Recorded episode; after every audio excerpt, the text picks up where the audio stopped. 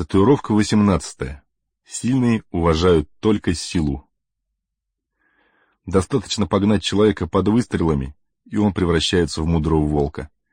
На смену очень слабому и в действительно трудных случаях ненужному уму вырастает мудрый звериный инстинкт. Михаил Булгаков, Белая гвардия. К концу 2006 года я стал самым успешным руководителем отдела. К сожалению, Вокруг меня царила совсем нездоровая атмосфера. Соседние дружественные отделы падали и разваливались на глазах. Все это происходило из-за того, что мой руководитель по разным причинам не хотел вникать в детали работы своих сотрудников, что и закончилось плачевно. Его уволили. Пока вся эта неприятная история происходила, три соседних отдела во главе со своими руководителями разбежались, и я остался со своими бойцами практически один на развалинах былого элитного подразделения — тем не менее, ничто не помешало нам с ребятами стать первыми по итогам года. Вот при таких обстоятельствах меня и назначили на место моего бывшего руководителя. Повышению я был, несомненно, рад, хотя чувствовал себя, мягко говоря, не очень уютно, так как при таких неблагоприятных условиях все нужно было выстраивать с нуля, а опыта работы менеджером среднего звена у меня совсем не было. Получилось так, что одновременно с уходом моего бывшего шефа все окончательно сломалось. Уволились трое руководителей соседних отделов, двое из которых были для меня не только коллегами, друзьями. Один парень увел с собой всю команду, а девушка ушла к конкурентам, вокруг чего был поднят очень большой шум, так как раньше таких прецедентов не было. После всего этого меня вызвали, назвали менеджером среднего звена, нашили еще по одной лычке на погоны и отправили поднимать разрушенный гарнизон. Я допускал много ошибок, так как специальной школы не проходил и двигался почти вслепую. Конечно, помогали и мой новый коллега Тимур, который был на такой позиции уже третий год, и руководитель Игорь Юрьевич, но шишек на лбу от этого меньше не становилось. Порой, когда проходил день, мне казалось, что я его провел в темной комнате. Но, как оказалось, это все были цветочки. Настоящие ягодки, а точнее ягода, ждали меня впереди. Ягода пришла неожиданно, вернулась на должность руководителя отдела в свое старое подразделение. Вышла из декрета спустя шесть месяцев после рождения второго ребенка. От подразделения не осталось за полгода практически ничего, как вы понимаете, но ягоду это не остановило. Здесь надо отдельно понять, что она за человек. Ягода была очень-очень сильной женщиной, жесткой, быстрой, злой, авторитарной, громкой и порой даже жестокой. Она была старше меня любила власть, деньги и, как мне тогда казалось, в темное время суток обожала отгрызать головы хомячкам. В общем, я ее побаивался.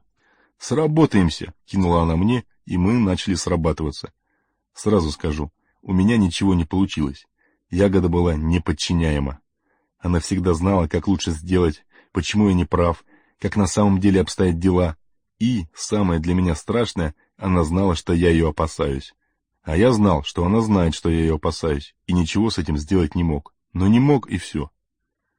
Порой на совещаниях Ягода могла публично начать меня критиковать, что меня ужасно раздражало, не давала принимать решения, сравнивала меня с предыдущим боссом, не в мою пользу, и использовала все возможные запрещенные приемы, о существовании которых я даже не подозревал до того, как начал с ней работать. Мои неоднократные попытки один на один договориться о взаимодействии заканчивались всегда конструктивно. Но на людях Ягода не могла себя сдержать и в необъявленной войне за власть продолжала вести себя безобразно, пока не произошел один занимательный эпизод. Однажды Ягода на своем внутреннем совещании пнула одну девочку ногой. А я, знаете ли, очень не люблю, когда девочек пинают ногами. Для меня такой факт является настолько противоестественным, что уважение к любому существу, позволившему себе совершить такой поступок, падает до уровня плинтуса. Когда я узнал об этом, у меня внутри как будто что-то оборвалось. Натянутая струна терпения лопнула. Очень хорошо помню свои ощущения. Я почувствовал себя каким-то маленьким животным, которого зажал в угол тираннозавр, и только одно могло меня спасти — ответное нападение. Уже через восемь секунд я со звериным оскалом стоял перед ягодой и шипел. «Ты что себе позволяешь?» «А ты не лезь не в свое дело. Вот предыдущий наш босс всегда защищал меня перед подчиненными, а ты...» — начала была она. Но в этот самый момент я увидел в ее глазах страх. Тираннозавр начал меня бояться. Я продолжал наседать, рыча со всем накопившимся внутренним бурлящим негодованием, шипеть, что она позволяет себе совершенно недопустимые поступки, и что если я еще могу стерпеть, когда она пытается унизить меня, то сотрудников своих ей на растерзание не отдам. С каждым словом ягода все больше и больше вжималась в стул. Видимо, с ней так уже очень давно никто не разговаривал. Долгое время она могла позволить себе любое поведение, которое пожелает. Ягода боялась меня. Весь вечер после этого я наносил себе на плечо татуировку. Сильные уважают только силу. При этом нужно отметить, что она была действительно одним из самых сильных, эффективных и результативных менеджеров, которых я знал за всю свою жизнь. Этот самый факт давал ей подушку безопасности, так как с теми, кто результативен, расставаться у нас не любили, несмотря на средства, которые эти люди себе позволяли. В общем, в тот момент я принял решение с ней расстаться. Перспектива работать с ягодой меня совершенно не прельщала. Понимал, что результативность в подразделении упадет, что я буду из-за этого получать меньше денег, но терпеть вседозволенность я больше никогда в жизни не буду, кем бы этот человек ни был. Мой руководитель эту идею не одобрил, но, по счастливому стечению обстоятельств, моего шефа повысили, а его место занял Тимур, который при первом же столкновении с Ягодой и попытке наезда на него уволил ее. Ягода ушла, а татуировка осталась. И, как показала дальнейшая практика, недаром.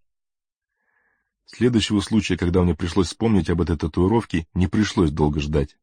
Пока работала Ягода, я вел переговоры с той самой своей бывшей коллегой, которая ушла к конкурентам вел для того, чтобы она вернулась.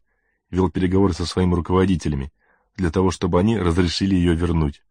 Видеть ее никто в компании не желал, так как высшие менеджеры считали прямой переход конкурентам предательством.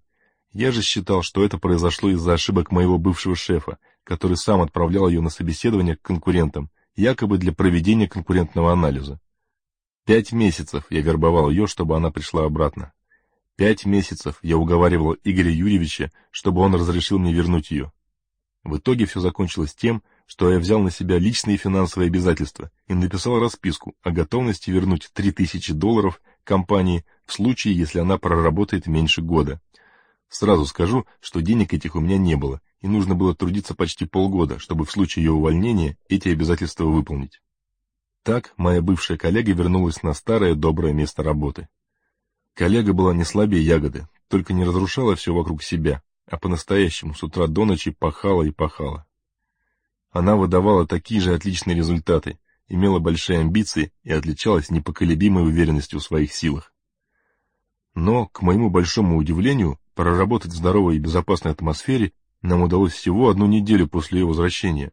Как оказалось, дружить с коллегой и руководить ею – это, как говорят в Одессе, две большие разницы. Моя сослуживица решила переманить из соседнего отдела своего бывшего бойца, которого взрастила своими руками, когда работала у нас раньше. Переманивать людей внутри одного подразделения как минимум некрасиво, поэтому ее идея мне не понравилась сразу. Я попытался решить этот вопрос мирно и объяснить свою позицию, но тот человек, за которого я боролся несколько месяцев, слушать меня не хотел. Коллега жестко настаивала на правильности своих действий и прямым текстом заявляла, что готова идти до конца для того, чтобы блудный боец вернулся на свою историческую родину, в ее подразделение. Моя подруга показывала всю свою силу, но после ягоды я стал совсем другим человеком. В тот момент я понимал, что надо применять силу. Но как? Ведь это же мой друг. И где я возьму три тысячи долларов, которые обещал вернуть своему руководителю, если она пойдет на принцип и решит уволиться в ближайший год. И что я вообще буду делать, если она уволится? Пауза. Я сказал, что мне надо подумать десять минут, и попросил ее выйти. Мне оставалось только закатать рукав и прочитать татуировку. Надо было включать силу. Она зашла в кабинет во второй раз. Я закрыл за ней двери на ключ, закрыл жалюзи, посадил ее на стул, выдернул телефонный шнур и сказал одну из главных и коротких речей в своей жизни. Ты можешь делать, что хочешь и где хочешь, но не со мной. Здесь руководитель я. Если у нас не совпадают мнения, тебе придется принимать мою сторону. Если ты не готова принимать мою сторону и работать со мной, то уходи сейчас.